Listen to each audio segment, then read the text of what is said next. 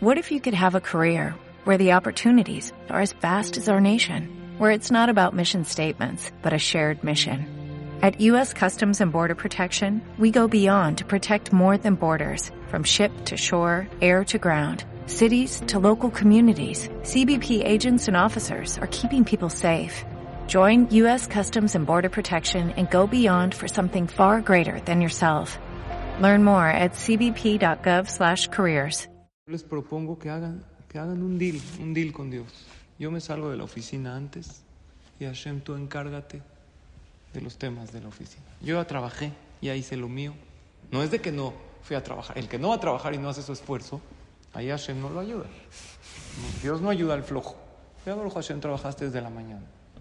Sales tantito antes para estudiar Torah. Dile a Hashem, tú te encargas de este tema. Yo ya trabajé, la parnasa viene de ti. Y funciona. Pues vamos. Estamos viendo desde ayer. ¿Oíste la clase de ayer? Llegué a los últimos. Ok.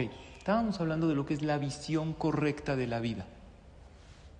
¿Tú la oíste o no la Llegué oíste? a los últimos. Ahí días. está en el Ah, web. la escuché por que hablaste del rey que, tenía, que, le- Ajá. que no todo lo tenía que ver verde para curarse. Sí, ponte los cambiar los lentes. La visión correcta de la vida, porque Dios en la fiesta de Shavuot, que faltan 10 días, además de darnos Torah, nos da lentes nuevos. Pero tenemos que querer ponernos esos lentes y aprender a ver la vida de diferente manera. Ayer hablamos de cómo ver al prójimo, a quién valoras, a quién admiras. No nomás al que tiene dinero, al que tiene belleza. Esos son regalos de Dios. Hay que valorar y admirar, como tú dices, al que tiene buenas cualidades, al que tiene buen corazón. Buenos valores. Valores. No cosas valiosas materialmente, sino cosas que valen realmente. A esa gente tenemos que valorar. Si tú eres un tzadik, por ejemplo, yo dije un tzadik y entró Jacob. No hay casualidades. Hashem nos mandó una señal. ¿Cómo está Jacob? ¿Tiene equipa? Es de gorra aquí. Ni es de gorra, ¿no? Ahora vamos a hablar cómo vemos a Dios. A lo mejor lo sentimos como que muy lejano. Él maneja todo el universo, todo el mundo. Sí, pero ¿qué hay contigo? El pueblo de Israel tenemos una visión de Dios que está muy cerca de nosotros. Así lo tenemos que ver. Hay un pasú que dice, Kimi goy gadol, asher lo Elohim kerubim elav, kadonai Elohenu bechol korenu elav. ¿Quién es un pueblo que tiene a Dios tan cerca como el pueblo de Israel, que lo sentimos nuestro Padre, que le hablamos de tú? Cuando tú dices una verajá, Baruch Ata, ¿a quién le estás hablando de tú? No al presidente, no al rey del mundo, al rey de reyes de todos los universos, de todo lo que existe, te estás dirigiendo a él de tú. Y él escucha tu verajá, esa cercanía. Tú tienes trato directo con Dios. Había un personaje que les platiqué a las señoras en la mañana. Oigan la clase de la mañana. La clase de la mañana la mandé al chat. Bueno, la mandó Pepe. Que se llama No busques el momento perfecto para hacer las cosas. Toma el momento y hazlo perfecto. Porque si tú esperas a que pase algo para superarte o para lograr, vas a esperar. Va, va a pasar la vida y no lo vas a hacer. Toma el momento y hazlo perfecto. Les hablé de un personaje maravilloso que se llamaba Itro. Este hombre Itro era suegro de Moshe Rabben y él fue muy grande en la Torah. Él se impactó de algo. Él dijo, en la, cuando se partió el mar para que pasen los Yehudim, él vio algo maravilloso, que cada, los egipcios se hundieron. ¿Cómo se murieron los egipcios? Ahogados, pero de diferentes maneras. Hay tres, tres muertes. Está escrito en la Torah. Yohelemo Kakash. Habían unos que flotaron como paja. Eso fue el castigo más fuerte. Los egipcios flotaban y no se ahogaron directamente. La paja flota en el agua, ¿verdad? Subían, bajaban, pum, pum, pum. Sufrieron mucho hasta que se murieron. Habían unos como la piedra y de Muka Aben. Bajaron como una piedra en el agua. Habían otros peor, Tzaleluca Oferet. Todo eso lo decimos en la tefilá, en el Asia Shir. ¿Qué es Kaoferet? Como el plomo. ¿Qué pesa más? ¿La piedra o el plomo? El plomo. ¿De qué depende? El que hizo sufrir mucho a un Yehudí, porque los egipcios los oprimieron, entonces como la paja sufrieron más. El que hizo sufrir nivel medio como la piedra. El que hizo sufrir poquito como el plomo, se murió directo y pum, no sufrió. Entonces, vio, espérate, Dios tiene un trato personal con cada uno y le paga a cada quien según lo que hizo. Y si así es con lo malo, dicen los ajamim, me rubá mi dato va mi midat puranut. Lo bueno es mucho mejor que lo malo. Dios recompensa mucho más por lo bueno que castiga por lo malo. Entonces Dios tiene un trato personal con cada quien. Cada mitzvah que haces a Dios no se le olvida. Cada, no cada clase de Torah, cada palabra de Torah que escuchas Dios te recompensa. Cada verajá, cada tefilín. Hashem no se le va una. Dios es buen pagador y le paga a cada persona según sus acciones. Entonces, recuerda ver a Dios así. No es que Él maneja el mundo en términos generales. Él tiene un trato personal contigo. Cuando no salen las cosas como tú quieres, recuerda el pasuk, Toba Adonai la kol, Berrahamad al kol Maasab. ¿Verdad o no? Lo decimos en el Ashre. Hashem es bueno y piadoso y misericordioso en todos los aspectos. Y en las cosas generales en la vida, tienes que ver a Dios de verdad, con detalle, todo lo que hizo para ti, porque así dice la Torah, Bishvilin y Tienes que ver el mundo y decir, esto Dios lo hizo para mí. Porque hay quien se para en la mañana y ve el cielo, ve el sol, escucha el cantar de los pájaros, abre los ojos a un nuevo día y ¿qué dice? Todo igual, todo igual. El mundo no cambió nada, no hay cambios en el planeta. Sigo mi día. Hay otro que se para y ve, abre los ojos y almodea ni le sale solito. Y dice, ¿cómo? No, no, no puedo parar de agradecer que abrí mis ojos a un nuevo día con otras oportunidades, porque cada día es una oportunidad para que tú seas una mejor persona y para que hagas de este mundo un lugar mejor. Entonces, ¿cómo voy a dejar de agradecerle a Hashem por todo lo que me hace? Eso es el lente espiritual de pararte en la mañana y no nada más el modeani, las verajot de la mañana, que yo se los pido por favor. No las digan rápido, pero take your time. Tómate tu tiempo para decir las verajot de la mañana despacio, despacio. Yo esto lo, lo llevo haciendo poco. De niño yo las decía muy rápido. Me enseñaron en la escuela a decir Birkot Pero cuando yo me las aprendí fluido, pero cuando empecé a profundizar más mi judaísmo, me di cuenta que gran parte del judaísmo es practicar la gratitud. Y una gratitud increíble y maravillosa son las verajot de la mañana, que le agradecemos a Hashem todo lo cotidiano, como es ver, Pokea Hibrim, Zokef Kefufim, caminar erguidos, Malvish Arumim, tienes ropa, no ropa, tienes pijama, te quitas la pijama, te pones ropa, escoges, a ver qué traje, qué corbata, qué maravilla, todo esto me lo dio Dios a mí. Mira el cielo, mira todo, el agua, las frutas. Si, si la comida sería, ¿para qué es la comida? Para el cuerpo, para vivir, ¿no? Imagínense que la comida es equivalente a la gasolina para el coche. ¿Alguien me puede explicar para qué tantas texturas, tantos sabores, tantos colores? Si es gasolina, ¿qué tiene que ser? Vámonos. Tú cuando le echas gasolina llegas a la gasolina, oiga, no tiene azulita, ¿de qué sabor, qué color? Quiero que huela. No, échale gasolina y vámonos. ¿Por qué Dios te hizo la comida, la bebida, con colores, con sabores? con texturas, quiere que disfrutes, quiere que te deleites. No es para no es vivir, no es gasolina para el cuerpo y seguir adelante. Quiere que sonrías. Y tú dices la veraja, yo, no, no, no, papito, no puede ser. Había un jajá muy grande, Rav Israel Salanter. En una ocasión Me parece que ya les conteste más. Se fue a un hotel muy caro, estaba en el camino y tenía, le dolía un poco la garganta y hacía frío. Entonces entró para pedir una taza de té. Quería tomar un té caliente, hacía mucho frío, era en Europa. Entonces entró a un restaurante muy caro, no sé si era un hotel o algún lugar muy caro, muy costoso. Entonces pidió una taza de té. Entonces le dijo el mesero, sí, siéntese, no hay problema. Era un lugar lujoso, precioso. Se sienta, le dan su té, hacía su sed, eh, se calienta un poquito, pide la cuenta. Le dice al mesero, ¿cuánto es del té? ¿Cuánto cuesta un té? No sé, voy a inventar.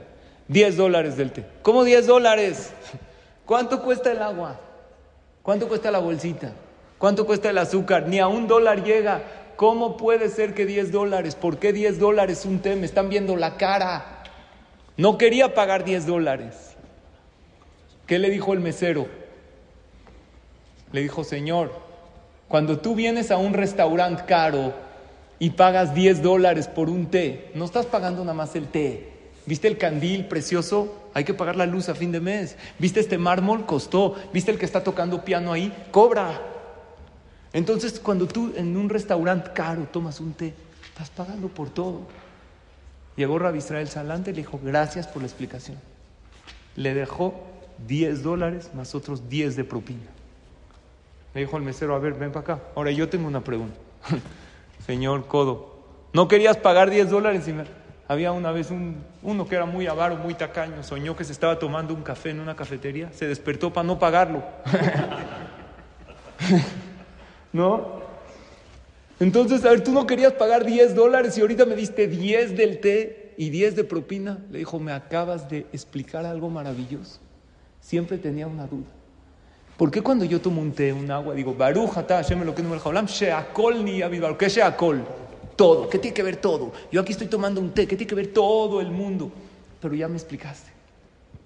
Si en un restaurante se paga por el candil y por el piso y por el pianista y por el lujo, también cuando estoy tomando esto, le agradezco a Dios, primero que todo, porque llovió alguna vez para que en el manantial haya agua porque creció esa planta de té y alguien la cosechó y llegó hasta mi mesa. Y el azúcar de la caña, cómo se sacó, y la taza que tengo, y los ojos que tengo para ver, y tengo tacto para sentir calientito, y mi cuerpo funciona perfectamente y me puedo tomar el té. Imagínense si veríamos así cada vaso de agua que te tomas, cada cosa que comes. El sol se necesita para que esto esté aquí porque algún día hubo sol y hubo evaporación y se produjo el ciclo del agua, no te tendrían que decir di la verajá, saldría solita. Por eso te estoy dando propina, lo mismo que cuesta el té, es más, te debería de dar más, nada más que ya no tengo. Pero me enseñaste una lección de vida. De aquí en adelante mi Sheakol ni Yavid Baró va a ser totalmente diferente. Ustedes saben, hay algo que a mí me impactó. En una ocasión yo estudié que tú no dices verajá al comer. Yo siempre que pensé, para comer hay que decir verajá, no es al revés. Dios hizo que necesites comer para que digas verajá. Es al revés, la comida es un medio, la verajá es la finalidad. ¿Vieron qué profundo? Exacto, es pretexto. Dios hizo que necesites comer para que sientas hambre o sed, para que cuando tomes es disfrutes y alces tus ojos a Dios y le digas gracias papá. Y se nos va y decimos la verajá y veces sin cabana, sin concentración. Y debemos de ver a Dios como lo que es realmente, que es piadoso, que es misericordioso. Ah, jajam, y lo que está difícil que pasa en el mundo. Ahí la emuná. Le agid boker le agid boker ¿Qué es eso? En el día hay favores. Ahí alábalos. Vemunatcha bahalelo. Vemunatcha bahalelo. ¿Cómo sigue?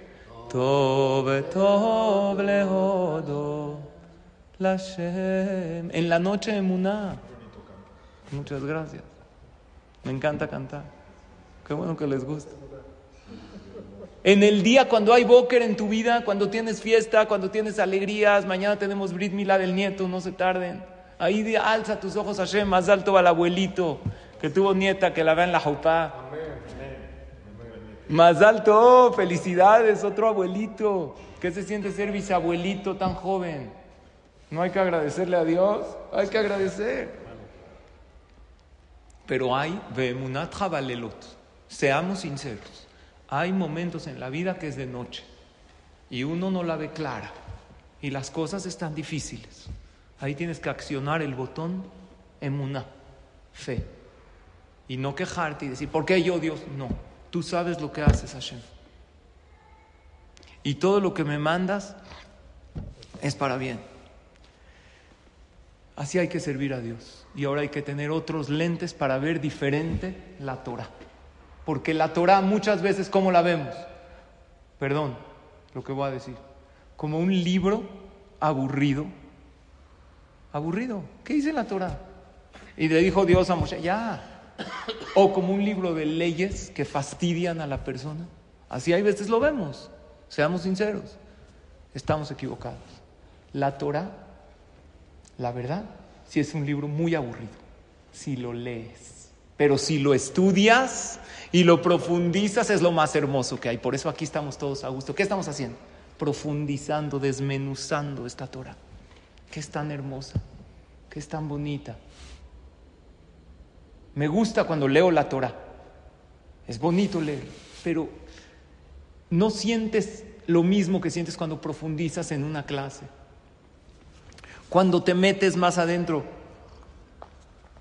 La Torah es un instructivo de vida.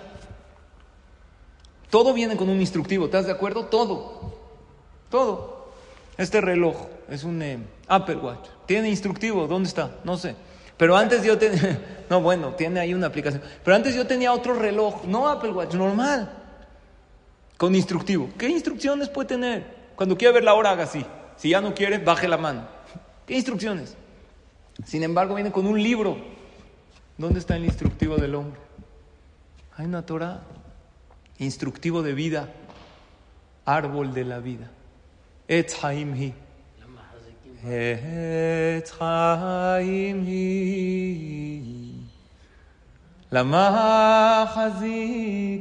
Es clase de canciones hoy. El árbol de la vida para el que se agarra a ella.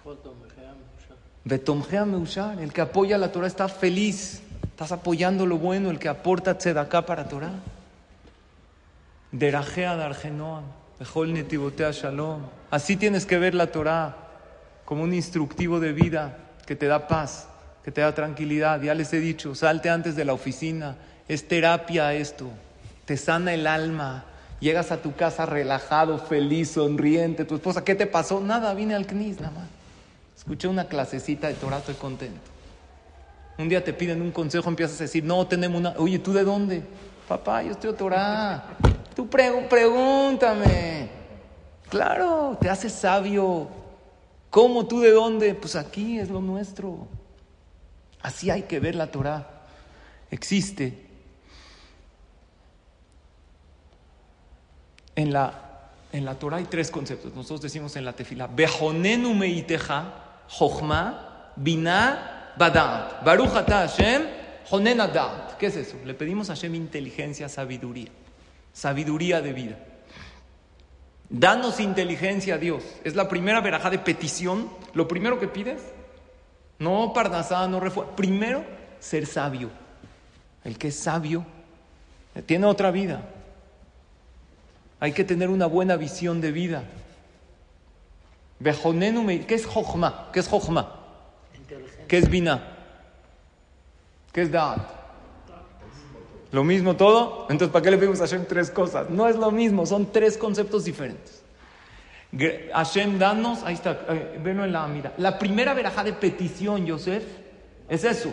Antes de pedir parnasa, antes de pedir salud, al principio alabamos a Dios, pero cuando empezamos a pedir, lo primero que le pedimos, quiero ser sabio, Hashem. Ver la vida de manera diferente. Y dame jochma, bina, badat. ¿Saben qué es jochma? Inteligencia. Saben que es bina, entendimiento. Y saben que es da, sabiduría. ¿Qué diferencia hay? No son sinónimos. Inteligencia significa, tienes la capacidad de entender. Vienes a una clase, estudiaste ABC, captaste ABC. Bina es entendimiento, que es deducción. Estudiaste ABC, deduces de D, E, F, G, H, etc. Porque hay veces en la clase hablaron de un tema X, pero tú tienes en una situación de tu vida algo similar, no igual. Entonces tienes la capacidad de deducción. Eso se llama biná. ¿Y saben qué es Da'at? Da'at es saber. Porque hay veces escuchas, entiendes, deduces, pero no sabes. Oye, ¿qué estudiaron en la clase? No, estuvo bonita. Sí, pero ¿qué dijo? No, la pasamos bien. Sí, pero ¿qué dijo? ¿Tienes, ¿Sabes repetir esa clase? Y más que eso, ¿sabes aterrizarla a tu vida? Hoy que estudiamos, que tengo que tener una visión diferente de la vida. Entonces, ¿cómo la aplico en mi vida? Primero que todo le pido a Dios, abre mis ojos para que vea bien, ponme esos lentes espirituales. Les ha pasado yo de chiquito, luego me operé de la miopía, pero de chiquito mis primeros lentes que me pusieron me volví loco, tenía nueve años. Yo no sabía que necesitaba lentes. ¿Por qué? Porque la miopía te va subiendo de a poquito y crees que el mundo se ve así, se ve borroso, crees que eso es el mundo. La primera vez que me pusieron lentes me volví loco, dije, wow, veo todo nítido. Me prendieron la luz. ¿Y saben quién es muy difícil ponerle lentes? El que nació con un problema de visión. Porque tú le dices, quiero lentes. No, no quiero, yo veo bien. Muchas veces tenemos problemas de visión espiritual.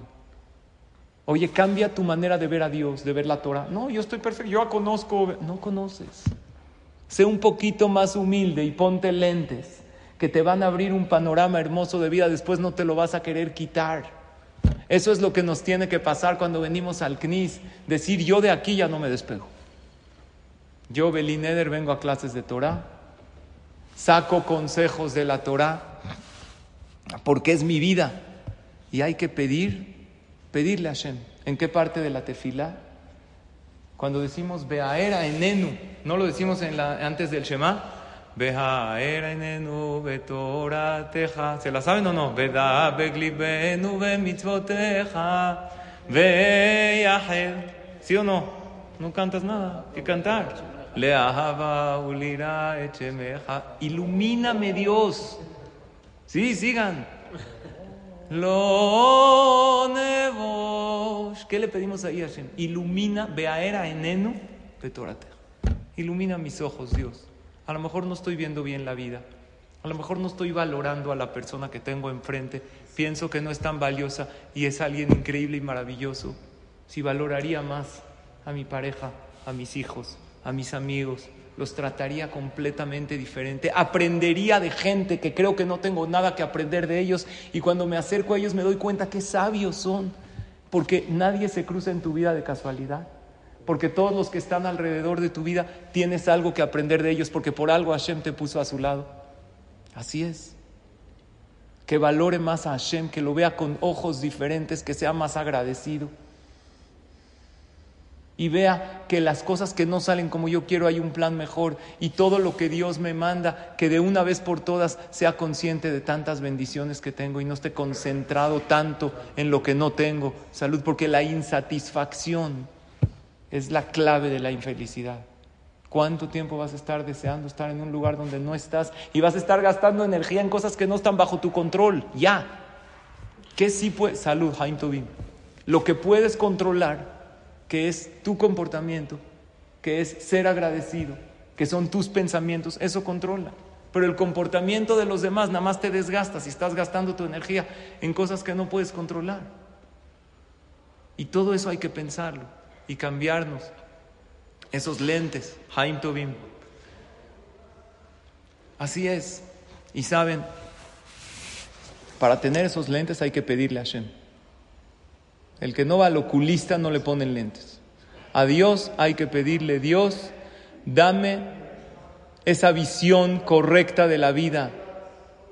Y en la mañana que les dije de Birkota Shahar, repito, digan las verajot de la mañana con más calma, con más tranquilidad. Y ahí hay una, un, un momento precioso que después de agradecerle a Dios en las verajos de la mañana, por ver, por caminar, por tener zapatos, por tener ropa, por ser Yehudi, por todo lo que tienes, hay una parte que le decimos, Diosito, endúlzame la Torah en mi paladar. Ayúdame a que esto me sepa dulce, que me sepa rico, que me encante venir a estudiar Torah. Y no nada más yo, venía Nahnu. Se ve que lo dices todos los días, Ahí es la primera parte en el día que pedimos por nuestros hijos. No vale la pena tomarse un poco de tiempo y decirlo. Lo que yo hago personalmente me paro temprano, unos minutos antes, con un cafecito, generalmente viendo la ventana de la casa que tenemos una vista preciosa. Y ahí decimos Birkota Shahar y ahí pedirle a Hashem que la Torah sea dulce para nosotros. Pero la realidad es que mientras más lo pides, más Dios te da. ¿Cómo pides las cosas? ¿Con la boca, con el corazón o con lágrimas? Con lágrimas de alegría y de emoción. Porque así como pides, así Dios da. Y pídele a Dios, no puede ser que la Torah sean puros cuentitos, historietas. Tiene que haber aquí manantiales, tiene que haber aquí sabiduría. Quiero saber esos secretos, quiero conocerlos, quiero cambiar mi vida positivamente e impactar las vidas de los demás. Y creo que todos estamos llamados a eso. Por algo somos Yehudi. Tenemos una Torah maravillosa. No nada más tenemos una Torah, estamos aquí. No nada más vienes al CNIS, vienes antes. Es una oportunidad para que te pongas a pensar y que digas, quiero tener esos lentes divinos. Y el que no estudia Torah, dice Shelomo Amelech, Kol Darkeish Todo mundo piensa que está bien. Si yo te digo, evalúate del 1 al 10, ¿qué te pones? ¿Yo? 20, no 10. Soy un tzaddik. ¿Quién dijo que a lo mejor puede ser mejor esposo? A lo mejor puede ser mejor papá a lo mejor puedes ser mejor amigo. Si eres maravilloso, eres increíble, tienes muchas virtudes, pero si no estudias Torah, ¿cómo vas a saber qué es lo que te falta reparar, qué es lo que te falta superarte? Estamos súper conscientes qué es lo que les falta reparar a los demás, pero ¿qué crees? Ahí no nos toca. Nos toca juzgarnos a nosotros y mejorarnos nosotros. Y sí, cuesta trabajo, es verdad, pero mientras más nos esforcemos, más Hashem nos paga. Había un joven, con esto casi termino, de 15 años, fue con el Jajam, con el Rebe de Lubavitch, le dijo, Jajam, a mí no me gusta ni estudiar Torah, ni rezar, me da flojera, ¿qué hago? El Jajam no se enojó con él, el Rebe de Lubavitch era muy grande. Le dijo una pregunta, ¿cuál es, cuál es tu hobby? Me dijo, a mí me encanta pintar, me encanta dibujar. Le dijo, ¿Cuánto cuesta la pintura, un paisaje del pintor más famoso del mundo? ¿Cuánto? Di cuánto. No sé, millones de dólares. Millones. No es exageración. ¿Y qué pasa si yo a ese mismo paisaje agarro mi celular, que tiene una excelente cámara, le tomo una foto, imprimo la foto? ¿Cuánto cuesta esa foto? Ni un dólar cuesta. Pero ¿cuál está más parecida a la realidad? ¿La del pintor o la de la foto? Pues la de la foto. Entonces, ¿por qué esta cuesta más? ¿Por qué cuesta más esa? Porque el pintor le dijo al joven, muy fácil, jajam, mete su talento, su amor, su esfuerzo, por eso cuesta más. Le dijo, Dios no quiere que tus mitzvot sean perfectas. Si Dios quisiera que tus mitzvot sean, que tu tefilá sea perfecta y que tu tefilín sea perfecto y que tú, todas las mitzvot, hubiera creado puros ángeles. Si Hashem nos creó a nosotros con debilidades, quiere que con nuestro esfuerzo, con nuestro talento, con que una vez te tropiezas, una vez lo logras, otra vez ya no me voy a enojar y que crees, caes. Y así, esa, superación, que en el camino a la superación hay varios obstáculos y que lo haces con tanto amor, eso enamora a Hashem mucho y vale para él, no millones, infinito. Eso es la, el consejo que le dio el Jajam. ¿No te gusta estudiar? Hazlo y si un día caes, no importa, al otro día vuélvelo a hacer. E intenta pararte todos los días de nuevo, porque lo que Hashem quiere es el esfuerzo. En una ocasión había, había un doctor que puso un letrero afuera de su consultorio. Dijo, curo todas las enfermedades posibles. Si te curo de tu enfermedad, me das 500 pesos. Si no te curo, yo te doy a ti mil pesos. ¿Sí? ¿Me siguen o no? Así puso. Si yo te curo de tu enfermedad, de tu padecimiento, tú me pagas 500 pesos. Si no te curo, yo te doy a ti mil pesos. Y un joven dijo, ah, yo este lo voy a desfalcar. ¿Cómo que cura todo? Y alguien le dice, entra al consultorio y le dice, doctor, tengo un problema, no huelo nada, no. No puedo oler nada, no tengo sabor a nada, nada. Dijo, no hueles, no te sabe nada, nada no sé, COVID, no COVID, yo tengo, quédate aquí sentado. Le llama a su secretaria, María, tráeme de ahí, tenía muchos frasquitos, tráeme un frasquito ahí, dice B12, tráeme eso. Era gasolina, era combustible. Olía horrible, sabía horrible. Desde que lo abre empieza a oler. Ni se abre la boca. Abre la boca, le echa un poco. ¡Ah, qué asco! Es gasolina. Ah, gasolina, ¿recuperaste el sabor? Me debes 500 pesos. Híjole, este joven le pagó. Dijo, ¿qué hago? Necesito recuperar los 500. Pensó, pensó, pensó. Ya con el doctor, una semana después, le dijo, doctor, ¿qué cree? Se me olvida todo, todo se me olvida. No, no retengo nada. Le dijo, ¿qué? ¿Cómo que se te olvida? ¿Qué? ¿Que se me olvida qué? No sé de qué habla. Ya está, todo, todo. Le dijo, sí, tranquilo, tú siéntate acá, te voy a curar. Abre la boca. Dice, María, tráeme el B12. No, la gasolina no. Ah, ya recuperaste la memoria. 500. Hijo, ya me sacó mil. Ahora, ¿qué hago? ¿Qué hago? ¿Qué hago? Se va. La semana que entra, llega este, ya se me ocurrió una idea. Ya con los ojos cerrados, así tanteando todo. Doctor, no veo nada. No puedo ver, no puedo abrir los ojos. Por favor, ayúdeme. Le dijo el doctor, no, la verdad sí es un problema muy difícil. Ah, un problema difícil, entonces me tienes que pagar tú mil pesos. Dijo el doctor, ok, lo que es es. Saca un billete, se lo pone en la mano, este joven sale, a los dos minutos regresa, le dijo, es billete de 20, le dijo, ah, ya recuperaste la vista.